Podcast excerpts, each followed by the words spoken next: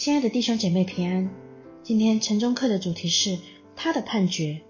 在约翰福音八章七节说道：“你们中间谁是没有罪的，谁就可以先拿石头打他。”意外就这样发生了。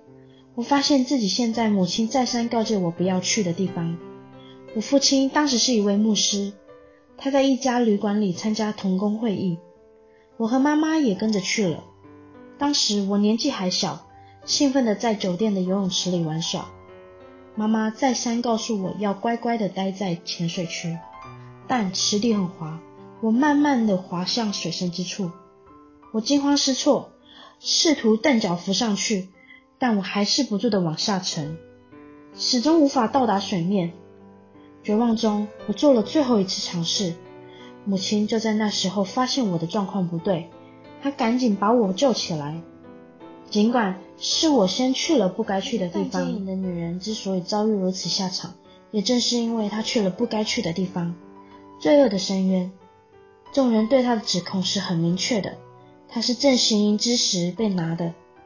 犯奸淫是犹太人的三大罪之一，他们宁愿死，也绝不愿被人发现自己拜偶像、犯了谋杀或奸淫。文士和法利赛人进了殿。一手拿着圣经，一手拿着石头，并叫那个妇人站在当中。他们要拿她当例子，在众人面前羞辱她。摩西在律法上吩咐我们把这样的妇人用石头打死。你说该把她怎么样呢？毫无疑问，文士和法利赛人正在钻法律的漏洞，好使他们的企图得逞。但事实上，这个女人。的确犯了罪，你是否曾被判有罪，并受到法律的谴责？奸淫、诱惑、骄傲、八卦、偷窃、没教养、撒谎、自以为是，诸如此类。是的，你我和他正一起坐在法律中间。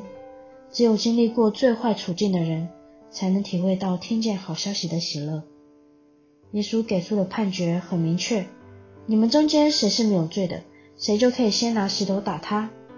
受到良心的谴责，他们一个接一个的离开了，剩下耶稣和他在一起。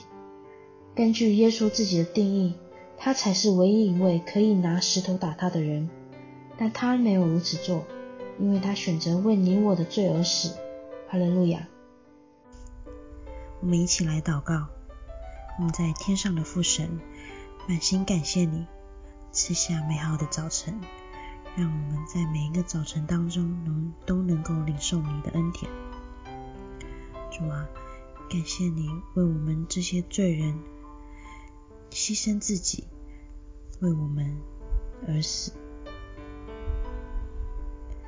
在今天的晨钟课当中，神，你能让我们都有属天的智慧、属天的眼睛，能行在这个罪恶的世界当中。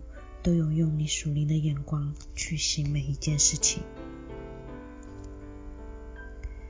愿主，你能继续带领我们每一天的早晨，每一天的所作所为，都有你的带领。